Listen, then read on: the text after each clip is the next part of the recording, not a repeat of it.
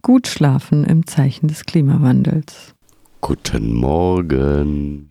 Ein Feature von Michael Bischoff. Äh, ich sollte eigentlich gleich zur Demo gehen. Ich kann nicht schlafen. Es ist heiß. Es hat seit Wochen nicht geregnet. Die Dreisam ist bei Bötzingen schon wieder ausgetrocknet. Diese Dürren im Sommer mehren sich hierzulande laut Statistik in den letzten zwei Jahrzehnten. Der Grundwasserspiegel sinkt. Wasser wird langsam rar. In Hessen und Brandenburg haben sie es den Leuten schon zeitweise abgestellt. Und auch hier am Oberrhein soll das schon vorgekommen sein.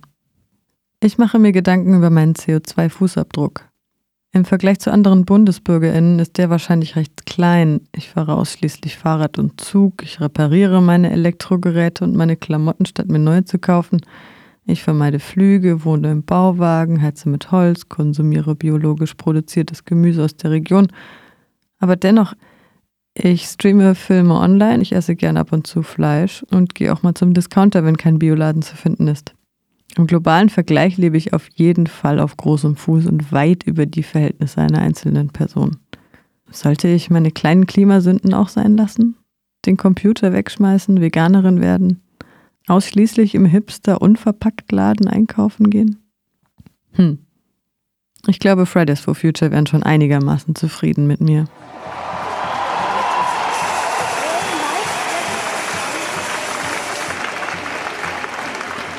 Am 20. September 2019 war ich mit 30.000 Gleichgesinnten auf der Straße. Global gesehen beteiligten sich Millionen Menschen auf allen fünf Kontinenten im Klimastreik.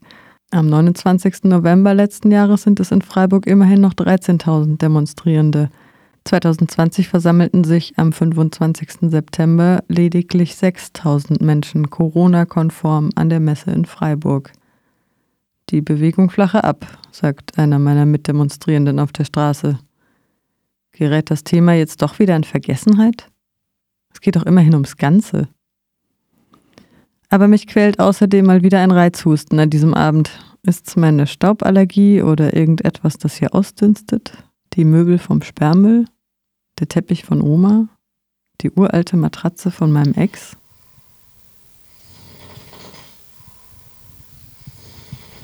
Der QUL, der Qualitätsverband Umweltverträgliche Latexmatratzen e.V., hat hier auf dem Greta-Gelände in unmittelbarer Nachbarschaft zum Radio seinen Sitz. Da kommt Mensch auf dem Hof schon mal ins Gespräch. Und da habe ich dann also gelernt, dass Matratze nicht gleich Matratze ist. Wenn sie nicht sowieso aus synthetischem Kaltschaum hergestellt ist, sind vielleicht noch Rückstände von Pestiziden, Agrarchemie oder chemische Dünger in der Baumwollhülle vorhanden. Oder meine Matratze wurde eventuell mit irgendetwas behandelt, um einer, wie ich finde, sinnfreien EU-Richtlinie zu entsprechen, damit sie zum Beispiel schwerer entflammbar ist. Wie genau haben sich eigentlich unsere Ahninnen und Ahnen gebettet, bevor es Baumwolle, Kokos und Latexmilch in Mitteleuropa gab? Ein Schaffell ist zwar kuschelig warm, aber nicht besonders weich. Vor inzwischen 26 Jahren, als sich QUL gründete, haben die Menschen in Mitteleuropa das Erdöl gefeiert und schliefen gerne auf Synthetik. Bis heute dominiert die konventionelle Kaltschaummatratze aus fossilen Bestandteilen den Markt.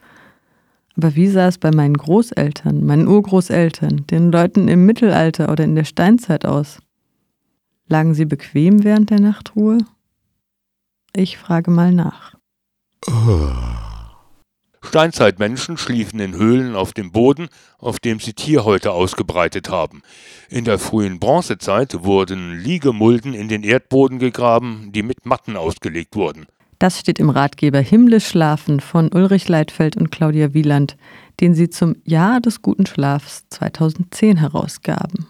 Volker Kirn stellt Matratzen aus natürlichen Materialien im Schwarzwald her. Im Gespräch sagt er, am Anfang war das Fell beziehungsweise dann auch das Stroh. Je nach Region, je nach Länder, je nach Kontinent ist natürlich das alles auch der Situation des Jagens und der Bauern geschuldet. Also man hat auf Stroh geschlafen, man hat auf Heu geschlafen oder man hat dementsprechend auf Fellen geschlafen. Dann kam ja viele Jahrhunderte, Jahrtausende nicht viel Änderung und irgendwann ging es dann mal los mit Matratzen, die dann ursprünglich von Polstereien gebaut wurden. Und da hat man erstmal eigentlich nichts anderes gemacht, wie die bestehenden Materialien einfach in eine Stoffhülle gepackt. Ne? Also man hat dann auch wieder Stroh, Rosshaar, Schafwolle, Baumwolle, auch wieder je nach Region, je nach Ländern hat man das eigentlich zusammengelegt und dann drumherum einen Bezug genäht. Zu Beginn waren das dreigeteilte Matratzen. Das hatte zum einen den Sinn, weil die Matratzen ja auch sehr schwer waren, konnte man die dementsprechend besser handeln. Und zum anderen hatte das Sinn, dass man die Matratzen dann quasi immer von einem Punkt zum anderen tauschen konnte. Also man hat dann die Matratze beim nächsten Bettwäschewechsel von oben nach unten gelegt oder von oben in die Mitte und die von der Mitte nach oben und von unten nach der Mitte. Also je nachdem, das verlängerte dann auch die Lebensdauer einer solchen Matratze, was ja in den frühen 90er Jahren ja auch nicht unerheblich war, weil so eine Matratze kostete sehr, sehr viel Geld. Und das war eine Anschaffung für Eheleute. Das war so die Aussteuer, die dann auch die ganze Ehe halten musste. Ne? Und Peter Kalchthaler vom Museum für Stadtgeschichte Freiburg bestätigt mir dies. Vermutlich werden meine Großeltern Anfang des 20. Jahrhunderts auf so dreiteiligen, rossa gefüllten Matratzen geschlafen haben. Das war eigentlich so um die Zeit Standard. Auch Nessel war ein klassisches regionales Verpackungsmaterial und wird noch bis heute verwendet. Der Nessel war ein, ein klassisches Material, selbstverständlich, der ist heute noch äh, möglich. Es waren Leinenstoffe da. Man hat sehr viele verschiedene Stoffe verwendet. Nessel? Brennt das denn nicht? Wo bleibt denn da der Komfort beim Schlafen? Ich würde jetzt nicht auf einer Strohmatratze schlafen wollen, aber so eine Kautschukmatratze ist halt sehr viel komfortabler halt weich. Damit hat man natürlich ab 60er Jahre massiv in allen Lebensbereichen diese natürlichen Materialien, die vorher sehr, sehr gute Dienste geleistet haben, abgelöst durch jederzeit verfügbare, standardisierbare, günstige Materialien. Adrian Hellenthal im Landkreis Ravensburg setzt bis heute auf natürliche und biologische Bettwaren. Laut Volker Kirn können wir den Beginn der Produktion von Fliesen auf etwa 1900 datieren. Diese werden auch heute noch in Naturmatratzen im Schwarzwald verbaut. Das würde ich jetzt auch mal beziffern auf ab 1900 etwa. Ne? Das hängt ja auch ein bisschen mit der Industrialisierung zusammen, weil um so ein Rohmaterial zu nadeln oder kartieren, brauchte man dann irgendwann auch die entsprechenden Maschinen dazu. Und die gab es ja vorher noch nicht. Ne? Und Historiker Peter Kalchthaler fügt hinzu, es hätte da auch schon Matratzen mit Stahlfedern gegeben. Aber die große Revolution kam eigentlich erst so im Verlauf vom 20. Jahrhundert. Im 19. Jahrhundert, da waren solche Matratzen, die mit Rossa gefüllt waren, durchaus noch eher Luxus. Nicht? Also je weiter man zurückgeht in der Zeit, desto schlichter werden die Matratzen bei den einfachen, normalen Menschen. Also das geht dann eben mit Seegras, Stroh, Laub, also noch im 18. Jahrhundert war, sagen wir mal, in einem bäuerlichen oder in einem kleinen Handwerkerhaushalt war es eigentlich üblich, dass man Gras oder Stroh zur Füllung von Matratzen genommen hat. Das waren dann eher Säcke, die auf dem Bett gelegen sind. Die Matratze an sich war im Orient schon relativ weit verbreitet. Die Römer und die Griechen hatten im Prinzip auch schon Vorformen der heutigen Matratzen, die dann mit Daunefedern, also Gänsefedern oder Hühnerfedern oder eben auch Rosshaar oder Naturfasern gefüllt waren. Aber das waren eigentlich bis ins 18. Jahrhundert, also sogar bis ins 19. Jahrhundert wirklich eher Luxusprodukte, auch wenn die im Westen schon spätestens seit den Kreuzzügen bekannt waren. Denn die Araber haben ja in vielerlei Hinsicht die römischen Traditionen fortgesetzt oder die griechischen und hatten eigentlich auch schon sehr früh solche Bodenkissen oder Bettkissen und der Name Matratze kommt auch aus dem Arabischen. Wo kommt denn der Urtyp der Matratze her, will ich wissen? Wie mit dem Huhn und dem Ei. Aber die ältesten europäischen Beispiele, die sind tatsächlich griechisch und dann später römischen. Mir geht es jetzt um die Klimaneutralität meiner Matratze. Regionale und nicht synthetische Bestandteile von Naturlatexbettwaren sind heute noch unter anderem Rosshaar und Wolle. Beide Materialien haben eine lange Tradition in der Geschichte des Schlafens. Sie haben sich bewährt, weil sie hygienisch, hydrophob, also wasserabweisend, schwer oder gar nicht entflammbar sind und zur Temperatur sowie zur Feuchtigkeitsregulation unentbehrlich sind. Christian Moosburger im österreichischen Hörbrands betreibt seine Rosshaar-Manufaktur bereits in der fünften Generation. Also grundsätzlich kennen wir das Rossa seit 500 Jahren in Mitteleuropa. So alt ist auch schon die Technik, die Haare zu drehen. Früher hat man es natürlich noch nicht mit Wasserdampf gedämpft, sondern es wurde gekocht in Kochtöpfen. Die Zöpfe waren ja auch nicht so lange, wie wir sie heute spinnen können, sondern die waren einfach nur zwei Meter lang und dann wurden die wirklich in Kochtöpfe gekocht. Man hatte da natürlich auch etwas mehr Zeit für gewisse Sachen. Aber diese Art der Polsterung in Matratzen als Füllmaterial ist wirklich schon sehr, sehr alt. Die Verarbeitung heute hat sich eigentlich bei uns nicht verändert. Das heißt, es werden nur die Zöpfe etwas länger gemacht. Es wird auch nicht mehr in kochendem Wasser Mark verändert. Es wird im Wasserdampf Mark verändert sozusagen, weil das Haar, wenn es eingedreht wird, ist ist ja normal gerade und durch die Eindrehung und durch das Wasserdampfen äh, wird das Haar in, in seinem Mark verändert in diese Position, wie es jetzt gerade im Zopf ist.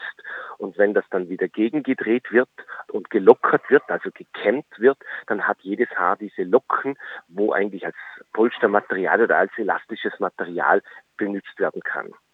Er sagt, in den 50er Jahren habe es in Deutschland 33 Rosshaarspinnereien gegeben. Heute sind es auf der ganzen Welt lediglich noch vier. Moosburger schreibt auf seiner Website: Für den Polsterer gilt schon seit Jahrhunderten das gekräuselte Haar als Rosshaar. Ist ein großer Sammelbegriff. Die letzte Normüberarbeitung, die es noch gegeben hat in diesem Segment, war 1969.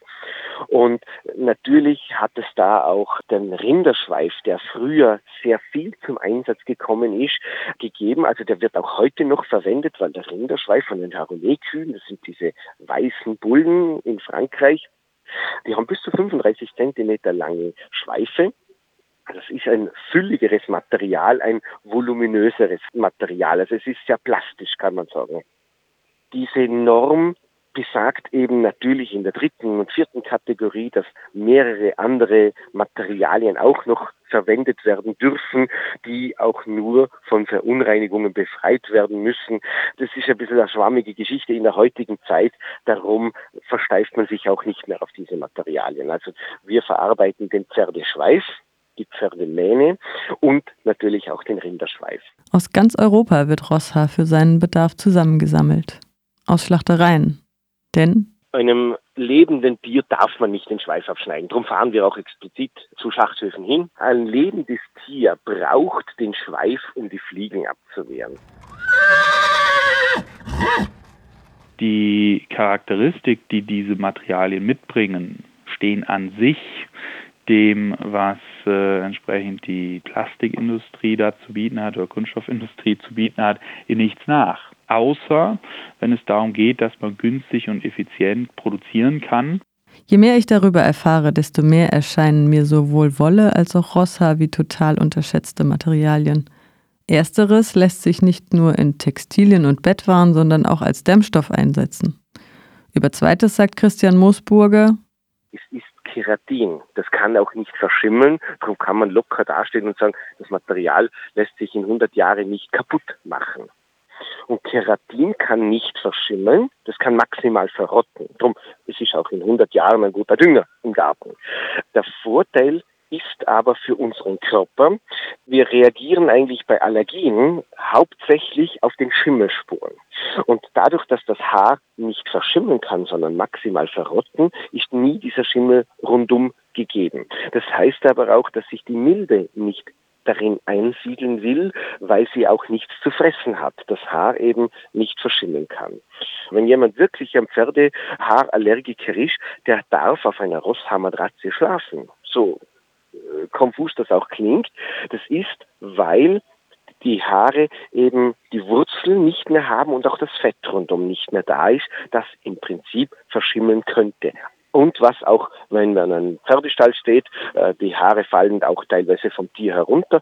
Binnen weniger Tage beginnt die Haarwurzel und das Fett rundum zu verschimmeln. Und dieser Schimmelspuren merkt der eine oder andere Allergiker. Darum sage ich auch ganz offen, für Allergiker wäre dieses Material das Idealste. Mit Rosshaar also gegen Allergien.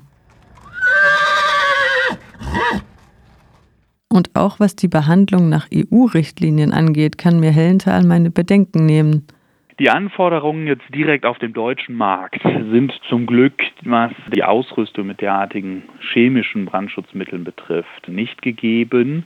Wohl aber, wenn wir zum Beispiel nach Großbritannien oder dann gar auch äh, in die USA exportieren wollen, da ist man eigentlich gezwungen, diese an sich optimal ökologischen und natürlichen und eben möglichst unbelasteten Produkte voll mit der Chemiekeule auszustatten damit es eben den gesetzlichen Ansprüchen Genüge tut. Jetzt mal der Extremfall für die USA. Da ist es so, dass wir tatsächlich mit der Wollummantelung genau diesen Effekt nutzen können, sodass also mit der Wollummantelung die Matratze die äh, Tests, die Anforderungen auch erfüllt. Allerdings müssen wir da dann tatsächlich das normale Garn, was wir für die Hülle verwenden, das ist normalerweise ein Baumwollgarn, das müssen wir ersetzen mit einem Kevlargarn, weil sonst die einzelnen Stoffteile sozusagen der Matratzenhülle auseinanderfallen würden. Und wenn das aber nicht passiert, dass es eben stabil zusammenhält, dann haben wir es tatsächlich so, dass wir diese Ausrüstung nicht machen müssen.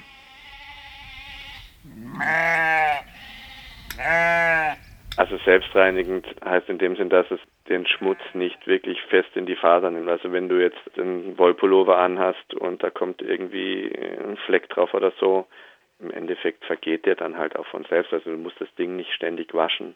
Also auch Gerüche nimmt die Wolle zwar stark an, aber gibt sie auch dann leicht wieder ab. Ein Wollpullover, wenn ich den über Nacht raushänge, weil der irgendwie, keine Ahnung, riecht, dann ist am nächsten Morgen ist der ausgelüftet und das habe ich bei Synthetics halt schon nicht. Patrick Kramer arbeitet bei einer Schäfereigenossenschaft im Allgäu. Er schätzt die positiven Eigenschaften des Materials Wolle sowie seine vielfältigen Einsatzweisen sehr und bedauert, Früher war Wolle das Hauptprodukt des Schafes, sage ich mal. Da war eher das Fleisch das Abfallprodukt. Das war eben in der Vorbaumwollzeit. Das heißt, wo es wirklich so ist in Europa eigentlich. Es gab Leinen, und es gab Wolle, sage ich jetzt mal. Da gab es sicher noch andere Dinge, aber die Wolle war für die Bekleidung ein ganz, ganz wichtiger Faktor. Durch die Baumwollproduktion und diese Industrialisierung der Baumwolle durch hauptsächlich die Engländer damals ist halt die Wolle immer mehr in den Hintergrund gerutscht und dann kamen irgendwann noch die bunten Synthetics dazu und dann war klar, also das ist alles viel schöner, weicher, bunter, leichter, billiger als Wolle. Außerdem ist Synthetik immer verfügbar. Wenn ich natürlich nachwachsende Ressourcen verwende, dann bin ich auch abhängig von den entsprechenden Zyklen. Ja, und jetzt im Fall von Wolle, es gibt eine Schuhe, von der man abhängig ist. Ich kann zum Beispiel im frühen Sommer oder im Sommer kann ich im besten Fall noch die Reste einkaufen. Ein Betrieb wie wir, wir sind GOTS zertifiziert und wir kaufen auch entsprechend GOTS zertifizierte Wolle ein. Global Organic Textile Standard, also globaler ökologischer Textilstandard. Da gibt es schon mal wesentlich weniger, auch im ich sag mal, zentraleuropäischen Raum. Österreich, Schweiz, Großbritannien, äh, da gibt es einfach nicht viel zertifiziert. Und wenn Sie jetzt, ich sag mal, antizyklisch Bedarf haben, dann ist das schwierig, da tatsächlich dann auch Ware zu bekommen, weil man eben abhängig ist von den üblichen Zyklen, die einfach in der regionalen Landwirtschaft, und da gehört in gewisser Weise die Schafhaltung ja auch mit dazu, da ist man dann abhängig von. Klar, wenn man sich davon frei macht und lediglich Polyesterfasern oder Mikrofasern einsetzt, die man als äh, Ummantelung von einer Matratze oder dann auch als Bezugshülle von einer Matratze hat, da ist die Industrie ganz anders aufgestellt. So Adrian Hellenthal.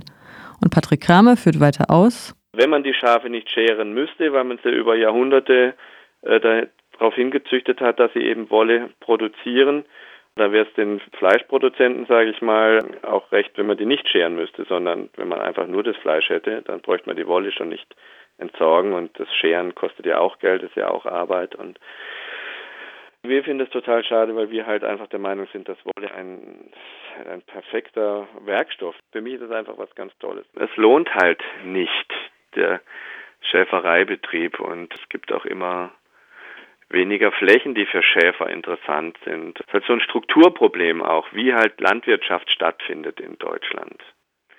Wanderschäfer zum Beispiel gibt es immer weniger. Also früher Franken ne, oder im Bayerischen, das ist ein ganz klassisches Schafgebiet. Und da gibt es immer weniger Schäfer. In der Vergangenheit war das so, dass die im Herbst und im frühen Winter und so, die haben einfach so das, was die Bauern nicht mehr gemäht haben, nach dem letzten Schnitt sind da einfach die Schäfer drüber gezogen und haben das noch nachgeweidet. Für umsonst quasi. Und jetzt ist es so, dass ganz viele Bauern aber nach dem letzten Schnitt einfach nochmal drüber mähen, weil halt da nochmal was gewachsen ist und das kommt dann in die Biogasanlage und der Schäfer hat dann nichts, was er da abfressen kann und muss dann Futter dazu kaufen. Das haben die in ihrer Kalkulation überhaupt gar nicht drin. Das gibt dieser Betrieb überhaupt gar nicht her. Und schon habe ich womöglich einen Schafsbetrieb weniger. Dabei ist doch ein Vorteil von Schafherden, dass sie Landschaftspflege betreiben. Ja, genau. Klar, dafür gibt es auch Geld. Die Schwäbische Alb oder auch in allen möglichen anderen Gegenden in Deutschland. Ich selber, ich war einige Jahre eben in der, in der Schweiz als Hirte im Sommer unterwegs. Diese Kulturlandschaften, in denen wir ja leben, die sind ja so geprägt von früher, klar, von dem ganz klar, da ist Fläche, hier sind Schafe, die lasse ich drüber weil das einfach existenziell war, das zu tun, weil Schafe schon immer die eher wertlosesten Flächen dann noch abgefressen haben, weil das denen auch genügt hat. Irgendwann hat man den Schäfern und den Bauern dafür Geld geben müssen, damit sie das überhaupt noch tun, um diese Kulturlandschaft zu erhalten und klar, um auch Leute in Arbeit und Brot zu halten und so, aber es wird halt immer uninteressanter. Also ich weiß nicht, wie die Entwicklung in Deutschland weitergehen wird, aber in der Schweiz wird es sicher so kommen, dass viele Alpen zuwachsen, dass es Erosion geben wird, weil dann eben kein Vieh mehr oben ist, weil es sich halt nicht mehr lohnt. Und dann verändert sich halt die Kulturlandschaft. Alles so ein bisschen paradox.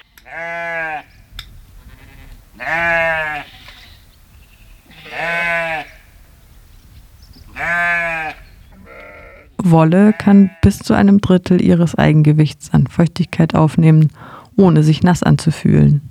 Der Flammpunkt liegt ja irgendwo bei 560 Grad. Das heißt, dadurch, dass es schwer entflammbar ist, ist es halt eben auch geeignet als Dämmstoff, also ist auch zugelassen als Dämmstoff, wobei ich gehe davon aus, dass die Wolle da trotzdem auch behandelt werden muss, äh, allein schon gegen Motten. Auch Rosshaar ist schwer bis gar nicht entflammbar.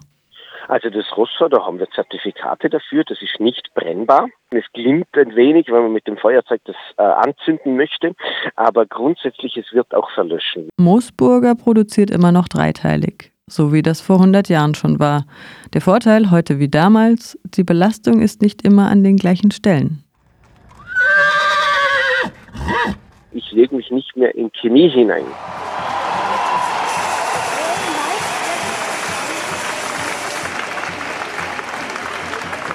Meinen Sie nicht, dass das die Politiker und Politikerinnen schon irgendwie machen werden? Nein. Also die Welt ist der einzige Planet mit Schokolade. Mein Fazit, regionale Naturstoffe haben unendlich viele Vorteile und mit der voranschreitenden Klimabewegung rücken diese hoffentlich auch wieder weiter ins Bewusstsein. Ich sollte eigentlich gleich zur Demo gehen. Wir sehen uns also auf der Straße.